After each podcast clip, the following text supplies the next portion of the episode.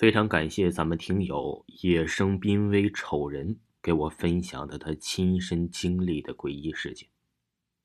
大概呀是在他四五岁左右的时候，因房子动迁，所以他的一家三口就到姥姥家接住一段时间。我们住的是南屋，屋门啊是向里开的，所以在开的时候就同墙壁形成了一个三角形的角落。有一天白天，屋里呀就我一个人在玩，突然我就对着那个角落呀放声的嚎啕大哭，简直可以用撕心裂肺来形容。在厨房里的妈妈和姥姥呀听到了我的哭喊声，立刻冲进屋子里问我怎么了。我指着那个墙角说。呃，角落里有个老奶奶，往我的嘴里塞饼让我吃，我害怕就哭了。可当时的情况是角落里根本没人，于是我妈妈就问我那个老奶奶的样子，我就形容了一下。我妈呀和我姥姥嘀咕了一阵后也没说什么，就把我抱起来了，给我拿了几块糖，安慰了一阵。我姥姥出去了，买了一挂小鞭儿在角落里给放了，还默念了很多话，然后问我老奶奶还在不在。我说呀，不在了，走了。想想也觉得很神奇。按道理讲，我那时那么小，对这事儿不应该有记忆的。可是啊，我真就记得非常的清楚。为此，我还求证过我的姥姥，她说呀，的确是有过这么一件事。我记忆中的老奶奶呀，应该就是我的太姥姥，可能是因为喜欢我，所以啊，才来看我，拿饼给我吃的。第二件事就是在二零零六年的夏天，我妈带我去参加一个她好朋友女儿的婚礼，这婚礼呀都是挺高兴的，因为婚礼地点在营口，所以我们早上啊坐了预定好的面包车，经由高速公路往那边赶。去的途中都很顺利，但参加完仪式后回来的路上，发生了一个小车祸。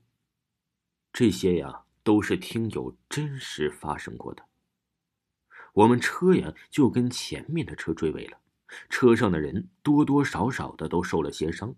由于啊我坐在了第二排，在撞击发生的时候，我的左胳膊严重扭伤了。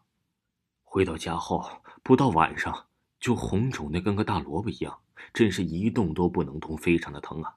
可是就在当天晚上，发生了一件我现在想起来都后怕的事儿。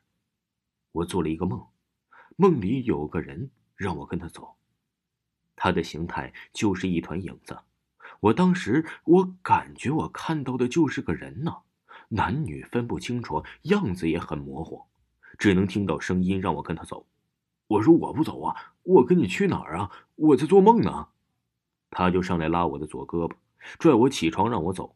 我说别拉我，我胳膊疼死了。在拉扯之中啊，我就醒了，一头一身的汗，像洗完澡没擦干净一样，都湿透了。第二天我起床的时候啊，我脸刷白。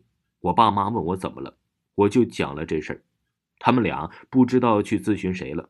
别人指点说呀，可能是发生车祸的时候，我的魂儿吓掉了。幸亏我没跟着走，要走了，可能我自己就哎。然后当天晚上，爸妈回来呀，给我买了一些烧纸，拿了我的一件衣服，摘了几根桃枝儿，到十字路口去喊我的魂。过程怎么操作的，我没看到，但是确实啊，是再也没发生过什么怪事。第三件事就是。以前没有公墓的时候啊，这家家户户都是在山上给逝者安葬的，所以啊，这一眼看上去都是坟包。